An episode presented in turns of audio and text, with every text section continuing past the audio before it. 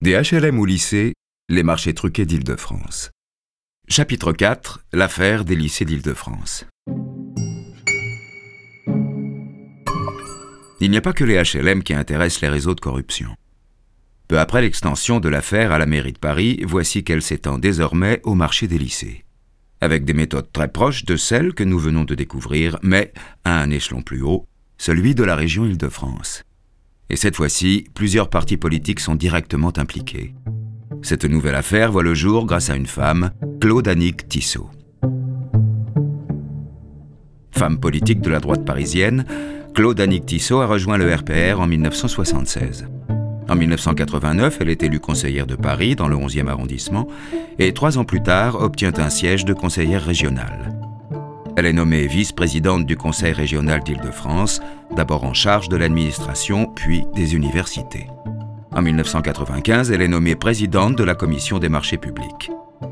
Très vite, elle découvre le poteau rose. Des ententes flagrantes entre entreprises, quand pour un appel d'offres parmi un groupe d'entreprises concurrentes, seule une dépose un dossier en bonne et due forme, des entreprises qui connaissent à l'avance l'objectif chiffré de la région, signe qu'elles en ont été informées par des membres de la commission, enfin et surtout un consultant privé, Patrimoine Ingénierie, à qui sont attribués près de 80% des marchés de la région. Ce dernier point pose d'autant plus problème que la société Patrimoine Ingénierie a participé de façon active à la mise au point des METP, les marchés d'entreprises de travaux publics. Cette formule originale, prisée de la région, assure à l'entreprise qui emporte un marché non seulement les travaux de construction, mais aussi l'entretien, rémunéré par un loyer à long terme, entre 15 et 30 ans. La construction et la prestation de services sont donc impossibles à dissocier. Le paiement rémunère les deux, la société qui emporte le marché est donc assurée d'une jolie rente. Gilbert Sananez, le patron de l'entreprise, entretient des liens amicaux et personnels avec certains proches de Michel Giraud, le directeur de la commission. Lors de ses visites au conseil régional, Sananez se comporte en habitué des lieux. Sur la plupart des marchés, sa société endossait le rôle d'assistant maître d'ouvrage, rôle central dans la bonne exécution des chantiers qui veille notamment à la mise en concurrence des entreprises prestataires. Dans une note du 11 mars 1996, Claude Annick Tissot écrit au président Giraud pour lui signaler de graves anomalies. Vous savez aussi que certains de vos collaborateurs, au premier rang desquels Madame Laure et Monsieur de la Gorse, faisant peu de cas de la souveraineté de la commission d'appel d'offres, de l'indépendance de ses membres élus et du respect du Code des marchés publics, ont milité pour qu'une proportion raisonnable des marchés soit attribuée à patrimoine ingénierie, en indiquant par exemple que cette entreprise pourrait riposter et qu'il ne fallait rien changer aux habitudes régionales pour ne pas éveiller de soupçons. J'avoue ne rien comprendre à ce genre d'attitude pour le moins ambigu.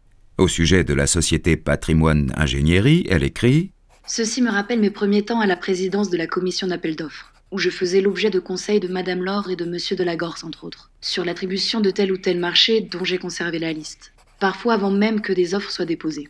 Naturellement, Ayant considéré que ces conseils s'apparentaient à des pressions inadmissibles, je n'en ai jamais tenu compte. Très vite, son intégrité vaut à Claude Annick Tissot de se retrouver isolée dans ses nouvelles fonctions et de se faire qualifier de Madame propre du RPR. Dans un entretien au Parisien, elle explique avoir fait l'objet d'une pression directe de Michel Giraud lors d'une séance de la commission d'appel d'offres qui devait examiner le dossier du lycée de Rueil-Malmaison dans les Hauts-de-Seine. Le président lui aurait téléphoné durant la séance afin qu'elle renonce à procéder à un tirage au sort afin de favoriser une entreprise. Je n'ai pas tenu compte de cet appel, déclare-t-elle.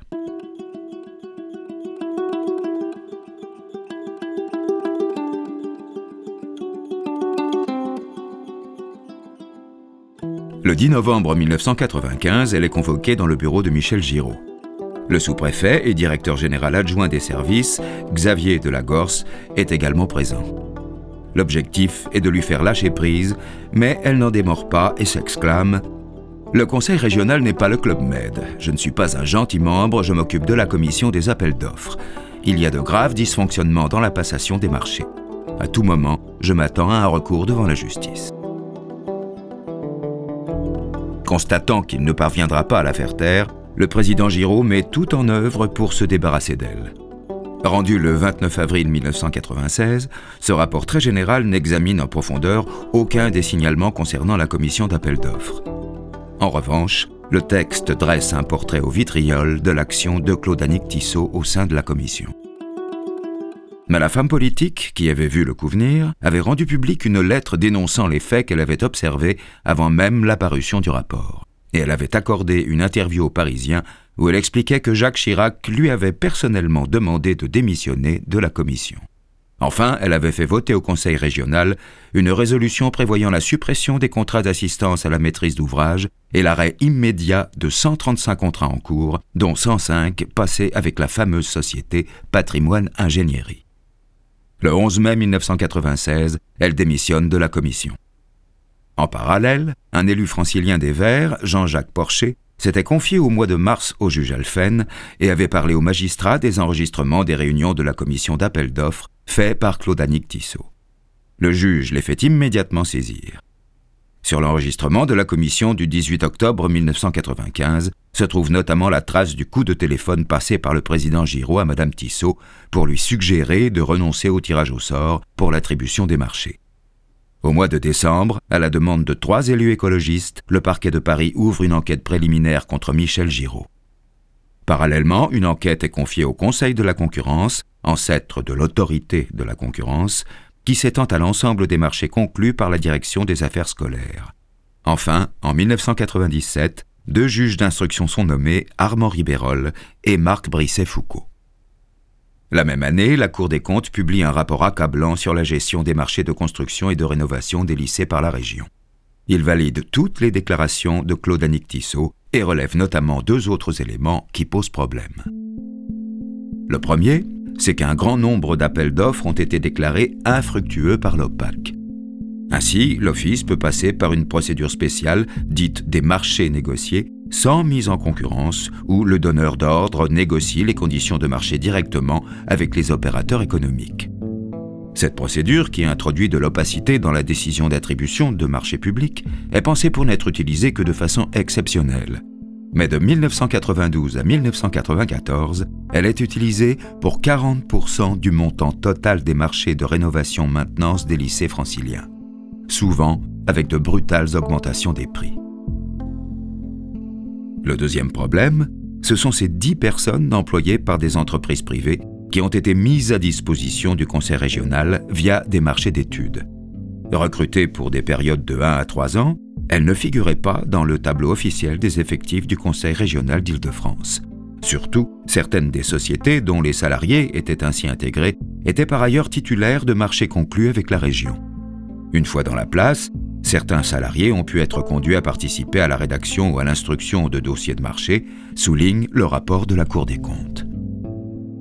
Le rapport dénonce aussi comme illégale la pratique des METP, les marchés d'entreprises de travaux publics que nous avons évoqués avant. 80% d'entre eux ont été attribués aux six premiers groupes de BTP français. Les offres étaient passées par vagues d'une dizaine de marchés en moyenne, et les magistrats notent que les commissions d'appel d'offres répartissaient les candidatures selon des critères où apparaît avoir prédominé le souci d'assurer un équilibre entre les grands groupes de BTP, plus que de s'assurer de la qualité des offres. Entre 1998 et 1999, la justice avance vite à mesure qu'elle tire le fil des entreprises concernées par l'entente. En mars 1998, les dirigeants de la SICRA, une filiale de Vivendi, sont mis en examen pour abus de confiance, trafic d'influence et corruption active, et écroués. En juin, les bureaux de plusieurs membres de l'exécutif régional et de patrimoine ingénierie sont perquisitionnés. En octobre, trois cadres dirigeants d'une entreprise de travaux publics, la GTM, sont mis en examen. Lors de l'audition, ils admettent avoir contribué au financement de plusieurs partis politiques en versant des fonds à Louise Yvonne Cassetta, ancienne directrice administrative du RPR, à Jean-Pierre Thomas, ex-trésorier du Parti républicain, ainsi qu'à un proche du Parti socialiste. Plusieurs autres personnalités politiques sont mises en examen à la fin des années 1990. Robert Calméjeanne, sénateur RPR de Seine-Saint-Denis, et Guy Dru, ancien ministre de la Jeunesse et des Sports et député RPR de Seine-et-Marne notamment. Enfin, en octobre 1999, sept cadres d'entreprises majeures du BTP, dont Bouygues, Fougerolles, Dumez, sont mis en examen pour entente anticoncurrentielle. Jean-Philippe Huchard, militant RPR et ancien agent commercial de l'entreprise Fougerolles, déclare ainsi avoir été mis en contact en 1986 avec la région Île-de-France par l'entremise de Michel Roussin, futur ministre de la Coopération, alors chef de cabinet du Premier ministre Jacques Chirac. Il indique que son rôle consistait à prévenir les entreprises retenues. Il y avait un système de tourniquet qui faisait que chaque entreprise avait son tour. C'est ce que m'ont expliqué Madame Laure et Monsieur Sanamez. D'une part, je devais toucher ma propre rémunération, qui était constituée par un forfait entre 30 000 et 100 000 francs, selon l'importance du marché. Et d'autre part, l'entreprise devait verser une commission de 2 à 3% sur chaque opération aux principaux partis politiques représentés au Conseil régional. Il s'agissait du RPR, du PS et du PCF. Christine Laure m'a indiqué que c'était elle qui se chargeait de la répartition et que celle-ci dépendait de la couleur politique du maire de la commune où était implanté le lycée. Selon ses propres dires, il aurait exercé cette activité jusqu'en 1992, avant de passer la main progressivement à Jean-Claude Méry. L'affaire des lycées d'Île-de-France illustre la place centrale qu'occupe le contrôle de l'opposition politique et les lanceurs d'alerte dans la mise au jour des affaires de corruption. Ici, les élus verts d'une part et Claude Annick Tissot d'autre part. Notre chapitre se clôt sur Jean-Claude Méry, déjà au cœur de l'enquête sur les HLM. On va le voir, il va jouer à sa manière un rôle de lanceur d'alerte posthume dans l'affaire des lycées d'Île-de-France. En effet, trois ans après sa mort en 1999, Jean-Claude Méry apparaît dans une vidéo-confession enfin rendue publique. Il y révèle tout un pan du système de corruption mis en place autour des marchés de rénovation des lycées. La cassette Méry va rendre l'affaire explosive. Chapitre 5 Les révélations de la cassette mairie. Après Jean-Philippe Huchard, c'est Jean-Claude Méry qui devient l'homme clé des marchés à la mairie de Paris. Il devient l'intermédiaire obligé des entreprises désireuses d'obtenir les marchés attribués par la ville. À ce titre, il collecte pendant des années des sommes colossales au profit du RPR et d'autres partis. Quand le juge Alphen le met en examen et en détention provisoire en septembre 1994, sa vie bascule. Mary sort de prison six mois plus tard, ruiné et désormais pestiféré aux yeux du parti. Par l'intermédiaire de son avocat, Maître Belot, il va alors prendre contact avec un journaliste et producteur de documentaires, Arnaud Hamelin, qui le reçoit dans les bureaux de son agence de presse. Jean-Claude Méry lui explique sa démarche, et en mai 1996, Arnaud Hamelin va filmer avec un simple caméscope les confessions de celui qui était surnommé au temps de sa splendeur le mairie de Paris. Voici ce que dit le producteur au sujet de l'enregistrement dans un documentaire de Stéphane Malter intitulé Jacques Chirac, La justice aux trousses.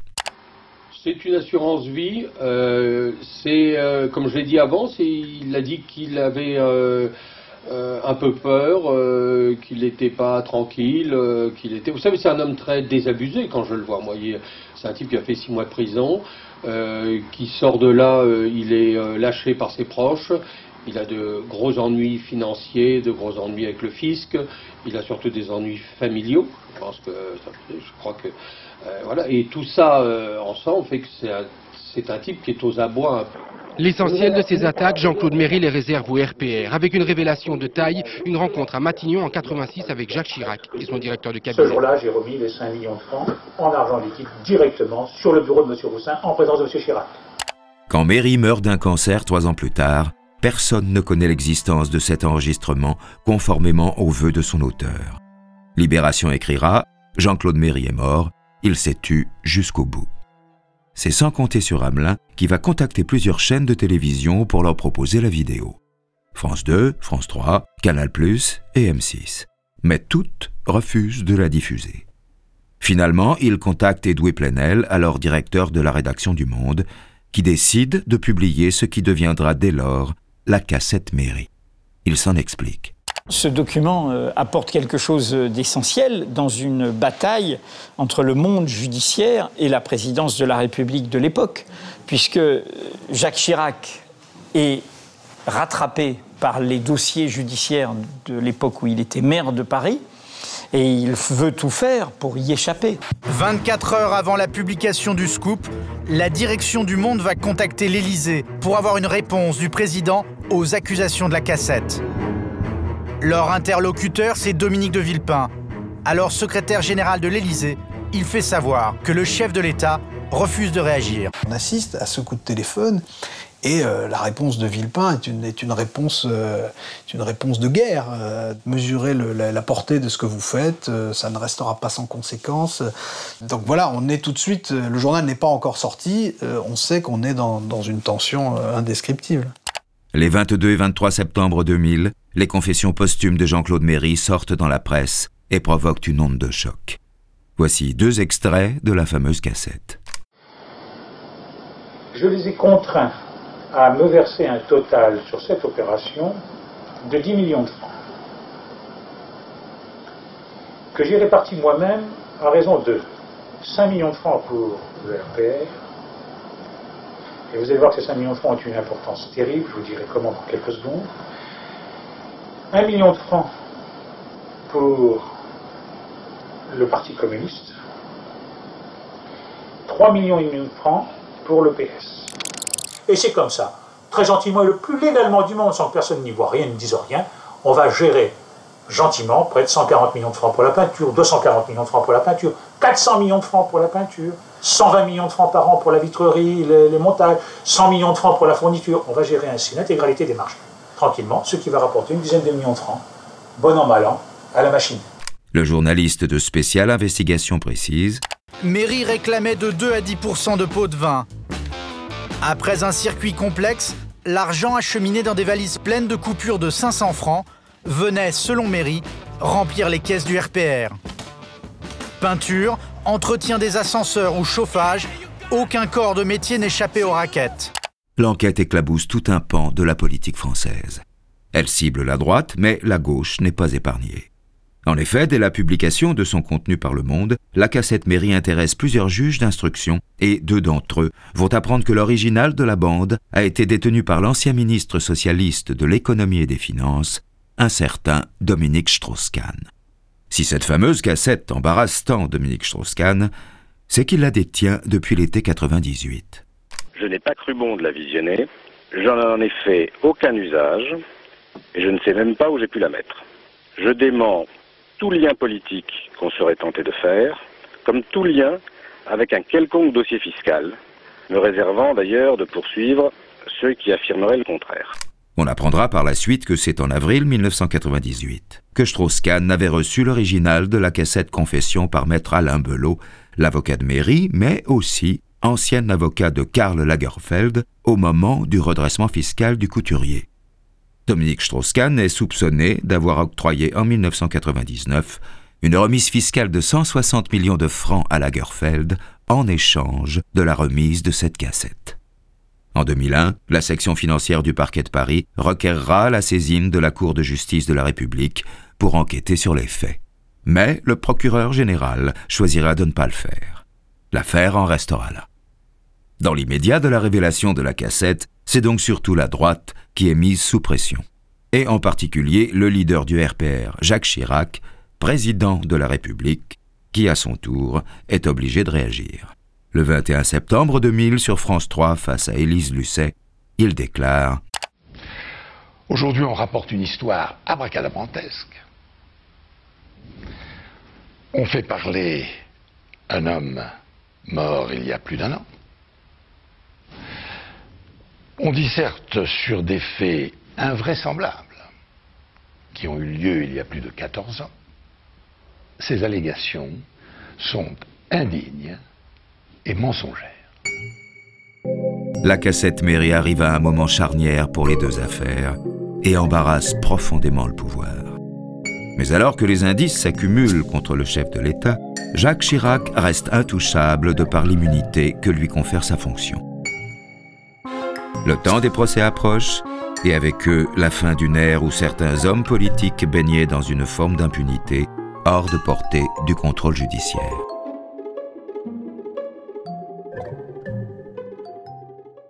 Chapitre 6 Conclusion des deux affaires et procès. L'épisode de la cassette mairie fait prendre conscience à l'opinion publique de l'existence d'un vaste schéma de corruption au plus haut niveau de l'État, et d'une entente entre plusieurs partis politiques, parfois adversaires, pour financer illégalement leurs activités politiques. Les affaires des HLM et des lycées d'Île-de-France s'inscrivent dans un même dispositif mis en place par le RPR. La cassette mairie jette un jour cru sur la contiguïté entre les deux affaires.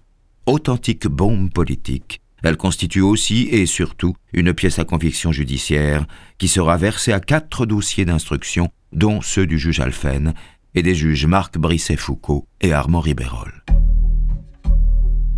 Commençons par l'enquête du juge Alphen sur les HLM de Paris. Ce dernier vient de clore son instruction en octobre 1999. Il va la rouvrir en se basant sur la cassette mairie et l'audition de Dominique Strauss-Kahn. La cassette met nommément en cause Jacques Chirac. Mais la Constitution empêche toute mise en examen. Son article 68 précise en effet que le président de la République n'est responsable des actes accomplis dans l'exercice de ses fonctions qu'en cas de haute trahison.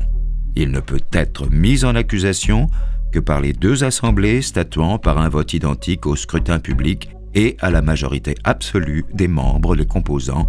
Il est jugé par la Haute Cour de justice. Le juge Alphen tente donc une première dans l'histoire de la Ve République, contourner le problème en convoquant Jacques Chirac en qualité de simple témoin dans l'affaire. Évidemment, dès le lendemain matin, la presse titre sur ce fait inédit. La réponse de l'Élysée parvient immédiatement à l'AFP. Le président de la République, s'il avait détenu des informations susceptibles d'éclairer l'autorité judiciaire, n'aurait pas manqué de les porter à la connaissance de celle-ci.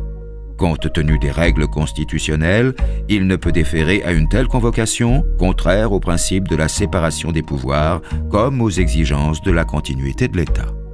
Le 25 avril 2001, sur la base de ces derniers développements, Eric Alphen rend une ordonnance d'incompétence où il précise Il existe maintenant des indices rendant vraisemblable que Jacques Chirac ait pu participer comme auteur ou complice à la commission des infractions qu'il a décelées dans son dossier.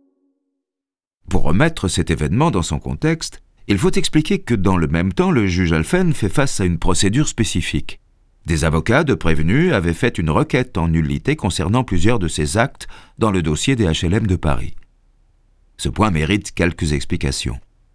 Pour régler les difficultés lors d'une procédure, le juge d'instruction a en effet au-dessus de lui ce qu'on appelle une chambre d'instruction, que l'on appelait chambre d'accusation avant la loi de juin 2000 sur la présomption d'innocence.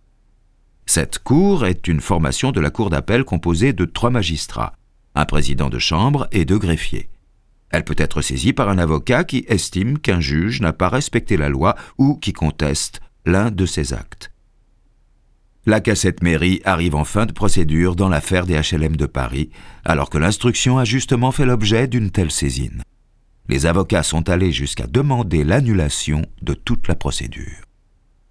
Le président de la chambre d'accusation a donc fait suspendre l'information c'est-à-dire qu'il empêche le juge Alphen de continuer son enquête le temps que cette demande soit traitée par la Chambre.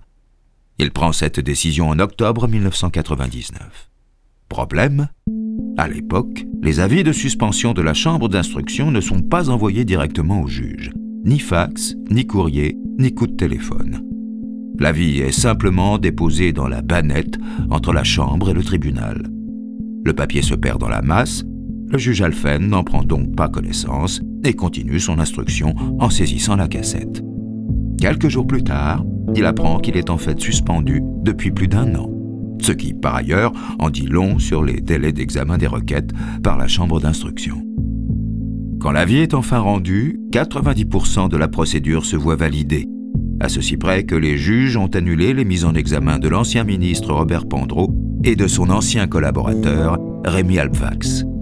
Il en va de même pour l'audition de Michel Giraud, qui avait été interrogé par le juge en qualité de témoin, et de tous les actes concernant Michel Roussin. En revanche, les poursuites contre Jean Tibéry sont, elles, avalisées. Eric Alphen peut donc reprendre son enquête. Mais de nouvelles demandes d'annulation de la procédure sont déposées et en septembre 2001, tous les actes autour de la saisie de la cassette sont annulés au motif que l'instruction était suspendue à cette date. La chambre d'instruction de la Cour d'appel de Paris refuse de prendre en compte que l'avis n'était pas parvenu au juge. Et surtout, Elle ignore la possibilité qui est laissée lors d'une suspension de procédure d'accomplir des actes en cas d'urgence, ce qui aurait pu être le cas pour la cassette. Pire, la Chambre dessaisit le juge Alphen de l'affaire au profit de son collègue Armand Ribérol, qui hérite d'un dossier désormais amputé de pièces essentielles. En janvier 2002, le juge Alphen, désabusé, démissionne et quitte la magistrature. Dans ses interviews à la presse, il énumère les obstacles mis sur sa route lors de son instruction et dénonce le peu de moyens accordés à la justice anticorruption. Il reprend ces différents éléments dans un livre, Sept ans de solitude, publié la même année. Pendant les deux ans qui vont suivre, le juge Ribérol s'évertue à reprendre les actes annulés par la Cour d'appel de Paris. Il mène à ce moment-là de front tous les dossiers impliquant Jacques Chirac. Les HLM, les lycées, les billets d'avion réglés en liquide et la SEMPAP, une imprimerie sous forme de société d'économie mixte soupçonnée de détournement de fonds publics où sont impliqués Michel Roussin et Jean Tibéry. Pour lui, comme pour beaucoup d'autres dans la magistrature, le départ d'Éric Alphen a été un choc. Et le cumul des dossiers lui pèse, comme il l'explique dans une interview au Parisien. Effectivement, je ne pense pas que ce soit une bonne chose, ni que ce soit vraiment raisonnable, de concentrer toutes ces enquêtes sur une seule tête. La question n'est pas le nombre ou le volume de dossiers, mais le fait que, concentré de la sorte, il puisse déclencher une trop grande hostilité. La personnalisation n'est pas une bonne chose. Nous ne pouvons pas travailler dans ce contexte. Concernant l'affaire des HLM, le juge Ribérol clôt son instruction en janvier 2004. Le procès se tient au début de l'année suivante. Au total, 53 personnes ont été mises en examen, dont de nombreux entrepreneurs, l'ex-maire de Paris Jean Tibéry et Michel Roussin, directeur de cabinet de Jacques Chirac à l'Hôtel de Ville, qui bénéficiera finalement d'un non-lieu. 37 prévenus sur 49 sont condamnés à des peines de prison avec sursis et des amendes par le tribunal correctionnel de Paris. Parmi eux, Georges Perrol, l'ancien directeur général de l'OPAC, deux ans de prison avec sursis et 20 000 euros d'amende. Francis Poulain, l'entrepreneur proche du RPR, 15 mois de prison avec sursis et 200 000 euros d'amende, confirmés en cassation. Didier Schuller, 5 ans de prison, dont deux fermes. Il fait appel et en 2007, la peine passe à 3 ans de prison, dont un ferme, et une amende de 150 000 euros, 5 ans de privation des droits civiques.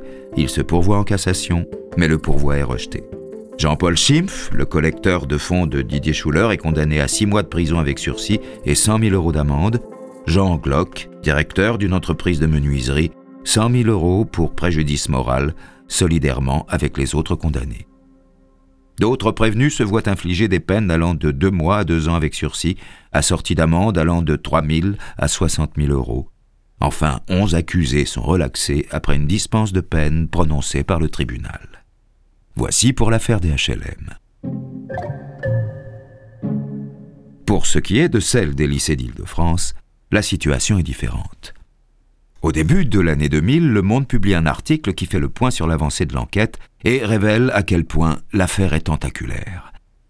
Tout marché confondu entre 1989 et 1996, près de 28 milliards de francs de contrats auraient été attribués dans des conditions irrégulières, soit 5,6 milliards d'euros. À chaque fois, c'est entre 2 et 3% du montant de chaque marché, soit plus de 76 millions d'euros au total, qui aurait alimenté les caisses du Parti socialiste, du RPR, du Parti républicain et du PCF. Dans plusieurs cas, ce soutien financier aura pris la forme d'emplois fictifs. Quand la cassette de Jean-Claude Méry arrive dans le débat public, les juges Marc Brisset-Foucault et Armand Ribérol la versent à leur dossier. Les déclarations de Méry viennent en effet compléter leur propre découverte qui les conduisent en novembre à mettre en examen Michel Roussin et plusieurs anciens trésoriers, officiels ou officieux du RPR, du PS et de l'ex-PR. Comme le disait Méry dans son témoignage posthume, il donnait à manger à tout le monde. À cette date, plus de 30 personnes, cadres du BTP et élus locaux, ont déjà fait l'objet d'une mise en examen. En novembre, viennent s'ajouter à cette liste Christine Laure, l'ancienne conseillère aux affaires scolaires de Michel Giraud, et Gilbert Sananez, responsable du bureau d'études patrimoine ingénierie, qui est écroué à la suite de son audition. Christine Laure mettra directement en cause dans son témoignage à la fois Michel Giraud et l'ancien ministre RPR Michel Roussin, dont elle précise qu'il informait directement Jacques Chirac des dons des entreprises au RPR. Quelques jours plus tard, c'est au tour de Louise-Yvonne Cassetta, la trésorière surnommée la cassette du RPR, de Jean-Pierre Thomas, trésorier du Parti républicain, et de Gérard Péberne, membre du PS, d'être placés en garde à vue. Ancien chef d'entreprise du BTP, Gérard Péberne confirme l'existence du système au sein du PS, mais il accuse les trésoriers ainsi que Jean-Marie Le Guen, ex-secrétaire de la Fédération de Paris, Laurent Azoulay et Aïssa Khelifa, directeur financier. Il déclare Ce n'est pas moi qui ai participé à la répartition entre les partis. Cela s'est forcément joué à un niveau supérieur au mien. En décembre, Michel Roussin est mis en examen et écroué. La situation devient compliquée pour Jacques Chirac. Philippe Séguin du RPR estime la situation gravissime et appelle à une grande explication. Jean-Louis Borloo de l'UDF demande à Jacques Chirac de parler aux Français et Arnaud Montebourg du PS lui conseille de prendre un bon avocat. Quelques jours plus tard, le 14 décembre, Chirac est obligé de réagir. Sur TF1, il déclare En tant que président du RPR, je ne me suis jamais occupé, ce n'était pas ma fonction, des problèmes de financement. Et il ajoute Je vais vous dire très franchement une chose, je ne peux pas y croire. Qu'il y ait eu des ententes avec une entreprise par-ci, une entreprise par-là, c'est tout à fait probable. Mais qu'il y ait eu un système où les partis politiques de la majorité et de l'opposition se seraient mis ensemble pour se partager je ne sais quel gâteau, si c'est démontré, je serai le premier à le condamner, mais honnêtement, je n'y crois pas beaucoup. Le 12 février 2004, le juge Ribérol ordonne le renvoi de 47 personnes devant le tribunal correctionnel de Paris, dont Michel Roussin, Louise Yvonne Cassetta, Michel Giraud et des chefs d'entreprise. Le procès s'ouvre en mars 2005 et le 26 octobre, le tribunal condamne 43 prévenus, dont 14 font appel. Michel Giraud est condamné à 4 ans de prison avec sursis, à la privation de ses droits civiques pour 5 ans et à 80 000 euros d'amende. Il fait appel, mais sa peine est confirmée en 2007. Michel Roussin est condamné à la même peine, mais à 50 000 euros d'amende, confirmée elle aussi en appel. Gérard Péberne, l'ex-président de l'Association nationale de financement du PS et seul représentant de la gauche poursuivi, est condamné à 15 mois de prison avec sursis et 8 000 euros d'amende. François Donzel est condamné à une peine de trois ans de prison, dont deux avec sursis. Gérard Longuet, l'ancien président du PR, est relaxé. Louise Yvonne Cassetta, la cassette du RPR, avait été auparavant condamnée en 2001 à six mois de prison avec sursis par la Cour d'appel de Versailles. Le 7 février 2007, le Conseil de la concurrence, qui s'était saisi d'office, sanctionne 12 entreprises pour entente générale à hauteur de 47,3 millions d'euros notamment 36 millions d'euros pour le groupe Bouygues et ses filiales, 8,3 millions d'euros pour l'ASPI, Société parisienne pour l'industrie électrique, 795 000 euros pour le groupe Vinci, 533 000 euros pour le groupe Eiffage, 7 600 euros pour l'entreprise Fougerolles. À deux exceptions près, ces amendes, pour des faits étalés entre 1989 et 1996, représentent 5% du chiffre d'affaires des entreprises concernées, soit le maximum autorisé par la législation alors applicable. Dans son arrêt, le Conseil résume les faits en ces termes. Les déclarations concordantes des dirigeants des entreprises mises en cause ont révélé que dès 1989, avant même le lancement de la première vague de marché, les entreprises se sont réunies et accordées sur le principe d'une répartition de tous les marchés à venir. Elles ont confirmé que les sept vagues de marchés publics lancées par la région ont fait l'objet d'autres réunions de répartition, de contacts directs entre les entreprises ou d'échanges d'informations.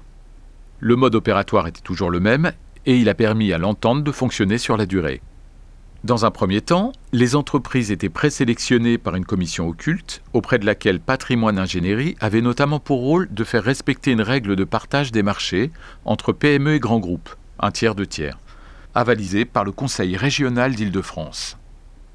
Dans un second temps, conformément au plan de répartition convenu, chaque entreprise présélectionnée faisait en sorte soit d'obtenir l'attribution du marché en indiquant à ses concurrents les marchés sur lesquels ses choix s'étaient portés et en leur communiquant ses prix, soit d'y renoncer en déposant une offre de prix délibérément majorée ou offre de couverture. La bonne exécution de ce partage général des marchés était garantie par Patrimoine Ingénierie, qui, en amont, donnait des informations aux entreprises sur les opérations à venir, et en aval, veillait à ce que l'entreprise pressentie obtienne bien le marché. Le fruit de ces condamnations, c'est-à-dire les 47 millions d'euros d'amende, revient, comme le prévoit la procédure, à l'État français. La région Île-de-France, quant à elle, mettra encore un an de plus avant de défendre ses intérêts. En octobre 2008, la région se décide enfin à porter l'affaire devant les tribunaux civils pour exiger près de 232 millions d'euros de dédommagement de la part des bétonneurs et des bureaux d'études qui ont bénéficié des marchés truqués. C'est le président socialiste Jean-Paul Huchon, alors en place depuis dix ans, et dont le parti est directement concerné par les malversations, qui lance la procédure. Vu les condamnations en correctionnel, la région Île-de-France avait de bonnes chances de récupérer ses sommes. Mais cette procédure arrive deux ans trop tard, car la prescription de dix ans est atteinte en octobre 2006. Comment expliquer une telle erreur? Selon le canard enchaîné, les avocats des entreprises de BTP sont persuadés qu'il ne s'agit pas d'une bourde. La région, qui s'était constituée partie civile dès le début de l'instruction, aurait pu exiger des dommages et intérêts lors des procès en correctionnel, écrit l'hebdomadaire. Oui, mais problème, elle aurait dû alors s'en prendre non seulement aux constructeurs, mais aussi aux élus, aux fonctionnaires et aux partis politiques qui ont trempé dans ce système, révèle un des juristes des géants du BTP. 18 ans après les faits, la région n'avait manifestement pas envie de se replonger dans cette affaire. En 2016, changement de majorité, la droite arrive au pouvoir. Quand Valérie Pécresse arrive à la tête de la région Île-de-France, elle saisit le tribunal administratif pour relancer l'affaire, une manière de solder son héritage chiracien. Jean-François Legaret, élu LR de la région et ancien patron de la commission des appels d'offres à la ville de Paris, dit à cette occasion Je pense qu'à cette époque, il y avait une déontologie approximative. Un bel euphémisme. C'est maintenant la fin de cet épisode. Merci beaucoup à Jean-Paul Borde, la voix de notre récit, à Alexandre qui a fait le visuel du podcast, à BPC Studio pour la musique. Si vous avez aimé cet épisode, n'hésitez pas à vous abonner et à en parler autour de vous. Vous pouvez nous suivre sur francecorruption.fr et sur Twitter, où nous tenons une revue de presse sur l'actualité de la corruption. À bientôt!